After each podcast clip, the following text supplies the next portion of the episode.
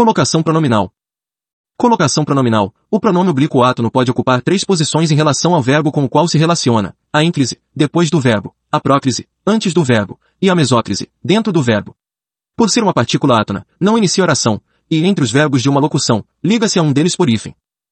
1. Um, ênclise. É o lugar natural do pronome átono, visto que ele é o complemento do verbo. Is. Os meninos disseram-me adeus.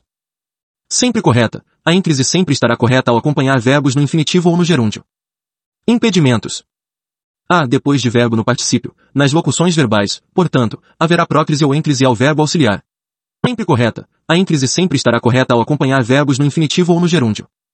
Ênclise correta. Tenho trazido sempre comigo. Ênclise incorreta. Tenho trazido sempre comigo. Próclise correta. Que se teria passado?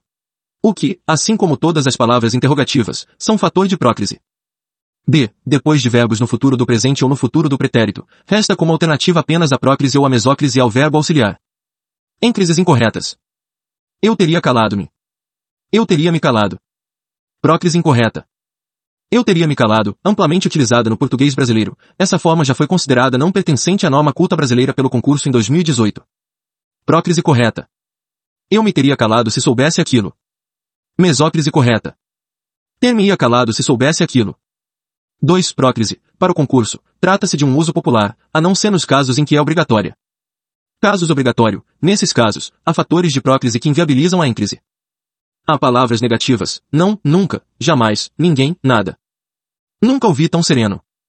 B. Palavras interrogativas. Que, quem, quando, onde, como, por quê. Quem me buscará? Por que te assustas? C. Palavras exclamativas ou orações optativas, aquelas que exprimem desejo. Que bom os receber aqui. Que Deus o abençoe. D. Orações subordinadas desenvolvidas, mesmo com a conjunção oculta. Oração substantiva. Quero que me traga de presente um relógio em textos antigos. Era comum, para fins estilísticos, eclipsar o que em oração subordinada substantiva. Oração adverbial. Quanto te viu, saiu correndo. Oração adjetiva. O aluno que me chamou é muito educado. E verbo no gerúndio precedido da preposição em. Em se tratando de compromisso sério, aceitou o convite. F. Advérbios ou locuções adverbiais, sem pausa, já, bem, mal, ainda, sempre, só, aqui, lá, talvez, entre outros. Is. Aqui se aceitam encomendas de bolo. Ênclise. Aqui. Aceitam-se encomendas de bolo nesse caso, como o advérbio está separado por vírgula, utilizasse a ênclise. G. Pronomes indefinidos. Todo, tudo, qualquer, alguém, outro, muito, vários, entre outros. Alguém me bate nas costas. Todas as pessoas nos deram parabéns. 3. Mesóclise. Usa-se no impedimento da ênclise na falta do fator de próclise normalmente quando o verbo está no futuro do indicativo e início de oração. Preparar-me para o concurso com afinco. Far-me-ia bem descansar a cabeça um pouco. Colocação pronominal em locuções verbais.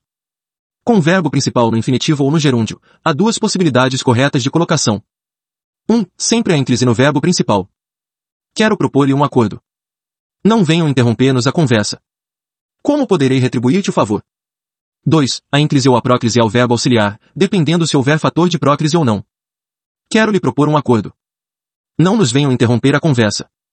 Como te poderei retribuir o favor? Observações gerais sobre colocação pronominal.